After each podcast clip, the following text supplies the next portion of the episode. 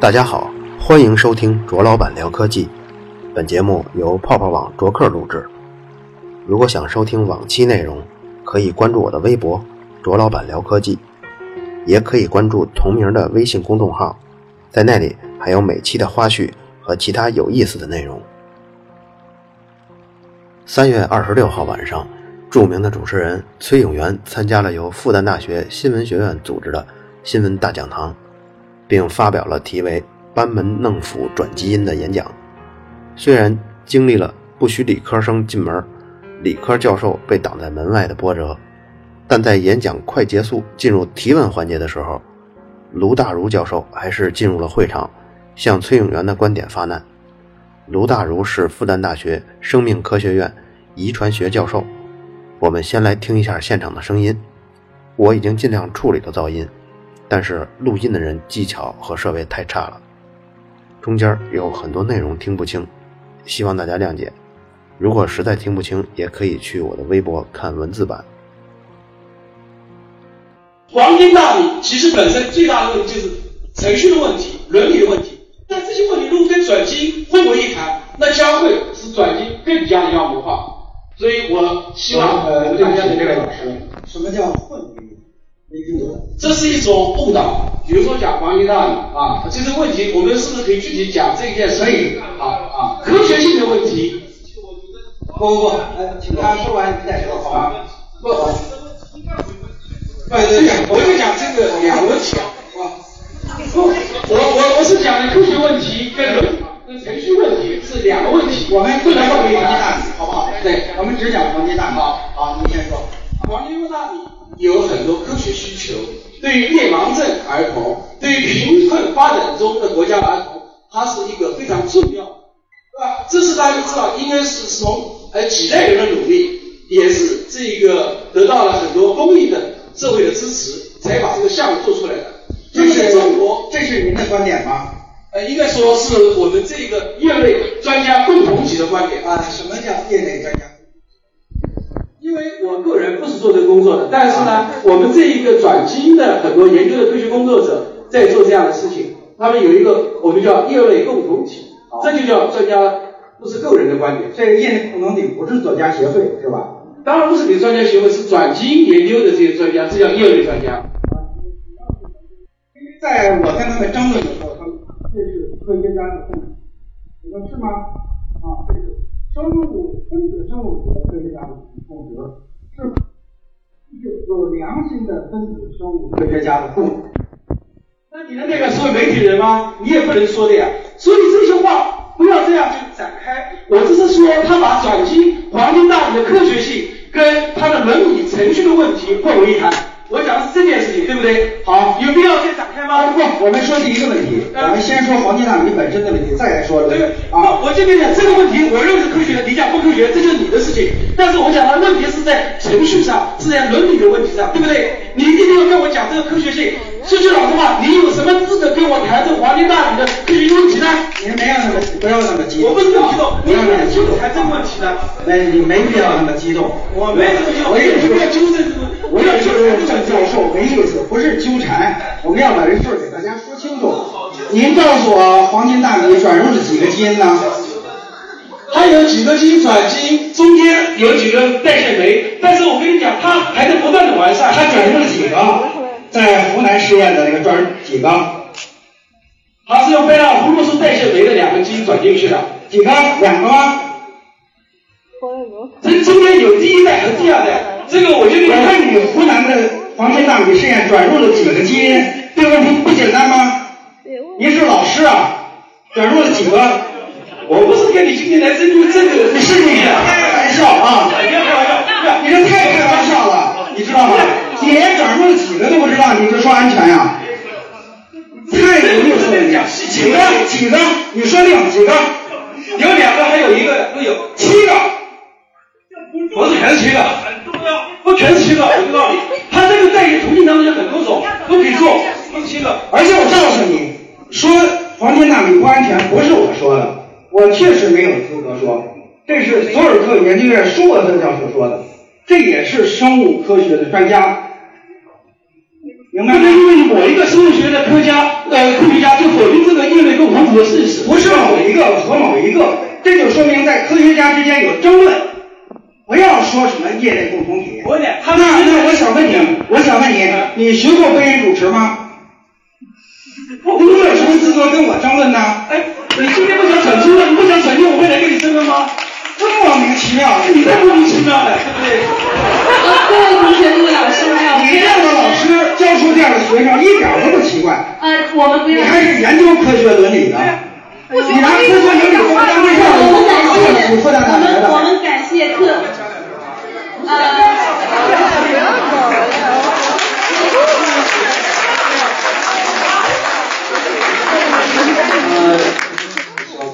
我告诉你们，你用这种方式推广转基因就是没戏。我我也同意这个观点。OK，就是小学同学，看看你还是老师，对吧？我没学过分子生物，那么我在，你恨不得把我吃掉，你就用这样的方式科普啊？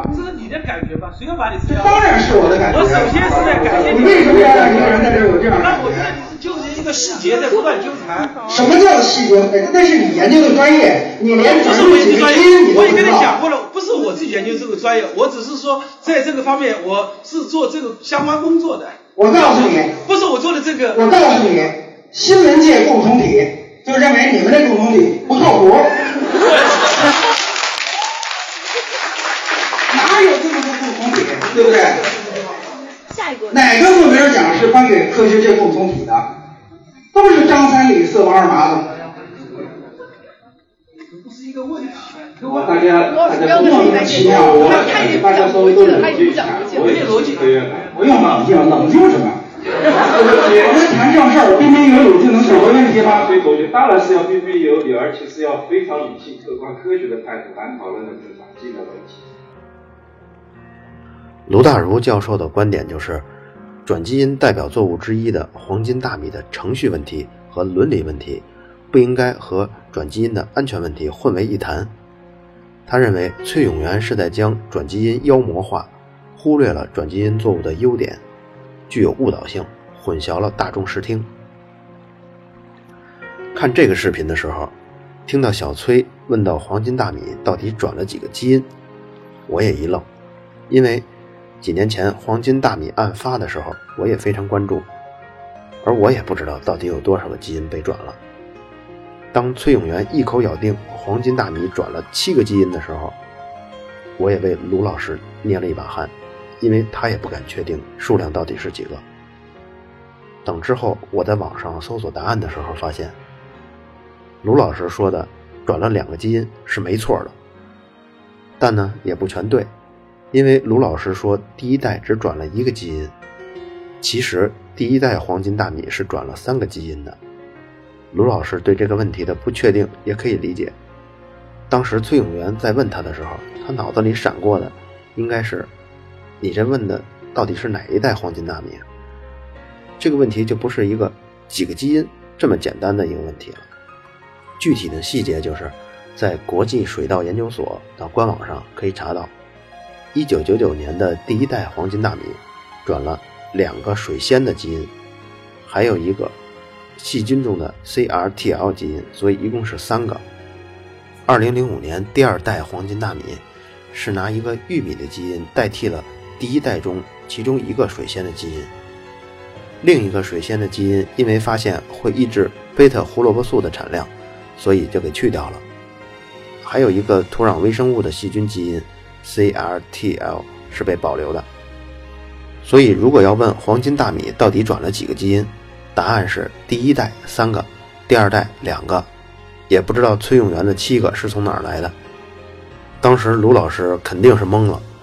其实最好的回应应该是马上问崔永元，什么是基因，或者问他都是哪七个基因。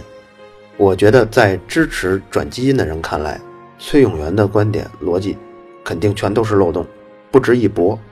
但是推广和普及转基因知识的过程中，重要的不是说服同一阵营中的人，也不是说服对立阵营中的人，而是要争取那些科学素养较薄弱的大众。这场辩论短兵相接时，至少在话术和诡辩技巧上崔永元是占了上风。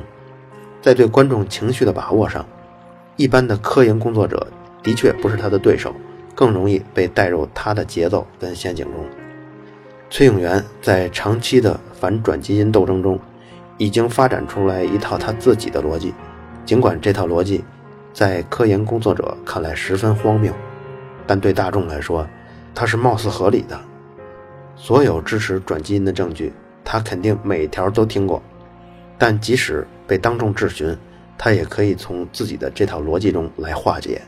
这套逻辑从科学家的角度来看是千疮百孔的。你跟他说科研的共同体，他就捏造出一个子虚乌有的新闻共同体。你讲科研跟实验，他跟你讲伦理和知情权。虽然知情权这很重要，但知情权跟科学本身不是一回事儿。你说一个专家的名字，他也说一个专家的名字。也许你根本就没听说过这个专家，但急切之中，谁会去分辨呢？趁你不注意，他还突然考你一两个精心预备的细节，若你一不小心应对失误，那就更加被动了。科研共同体在卢老师的争辩中提到了，实际上确实没有这样一个名字的组织。比如说，每一个诺贝尔奖都是经过同行评议审核后才颁发的，而同行评议。就是这个科学共同体最关键的特征。每篇论文发表在重要刊物上以后，这篇论文发表在重要的学术期刊上，并不代表它的结论就是正确的，还要经过相当长一段时间的同行评议，也就是其他科学家是否可以采用相同的条件，可不可以复现出你的结果。如果大多数科学家都可以得到和你相似的结果，渐渐的。你的结论和你总结出的规律才会在同行评议中得到认可。如果同行科学家采用和你相同的条件做实验，无法复现你的实验结果，你这篇论文在之后将会遭到质疑，严重的时候会遭到撤稿。这样的一个过程就可以看，这样的一个过程就可以看作是科学共同体的概念。虽然每一个诺贝尔奖都是。颁给个人的，但是每一个诺贝尔得奖主也都是被科学共同体内部的人所认可的。崔永元的这些诡辩的逻辑，事后看来的确是很低劣，但是在现场他真的奏效了。崔永元的反转基因巡回之旅在大学如此受欢迎，让人看了的确很失望。还有就是听众中几次鼓掌的契机，这都是丧失了独立思考的能力。被崔永元的话术牵着走，尤其是那句“我告诉你，我们新闻共同体就认为你们的共同体不靠谱”，这句话结束之后，观众竟然有鼓掌了，完全陷入在崔永元的陷阱之中。如果场下的观众大部分是新闻学院的学生，那么他们在崔永元煽动之下的起哄和欢笑，我觉得是新闻学院的耻辱，这和所持观点无关。我觉得耻辱的是，新闻学院的学生应该具备冷静的、孤正不立的思考方式。作为未来的记者，不对任何事情起哄，先观察，这个是基本的要求。尤其是新闻学院的学生，应该敏锐地能够察觉到，什么样的话是言语的陷阱，什么样的话是思维的控制，什么样的话是冗余信息，淹没真正有价值的信息。可是。在现场，我没有看到这一点。从某种角度上来说，现场新闻学院学生的反应还是有原因的。新闻系毕业的学生至少没有在大学层面接受完整的科学教育，因此也常常被人称为“文傻”。在报道科学事件方面，你怎么能够指望一个不懂科学的人去报道科学事件呢？我们再来说说科学家一方面，在这次复旦的演讲事件中。长期搞研究的科学家，不是对手也很正常。但如果卢教授口才更好一些，气场更强一些，说话更具煽动力一些，会不会就能出现逆转呢？我这样说是因为，科学家往往认为科学是严谨而复杂的，对科学问题的很多描述都必须增加各种定语条件，因此向公众完整解释一个科学问题是困难。有时候甚至是不可能的。在接下来几期的节目中，我会整理更多的资料，来说一说这期节目中涉及到的黄金大米案和其他转基因食品的现状。转基因食品危不危险？背后有没有什么阴谋呢？好了，以上就是本期的卓老板聊科技。如果想收听往期内容，可以关注我的微博“卓老板聊科技”，也可以关注同名的微信公众号，在那里还有每期的花絮和其他有意思的内容。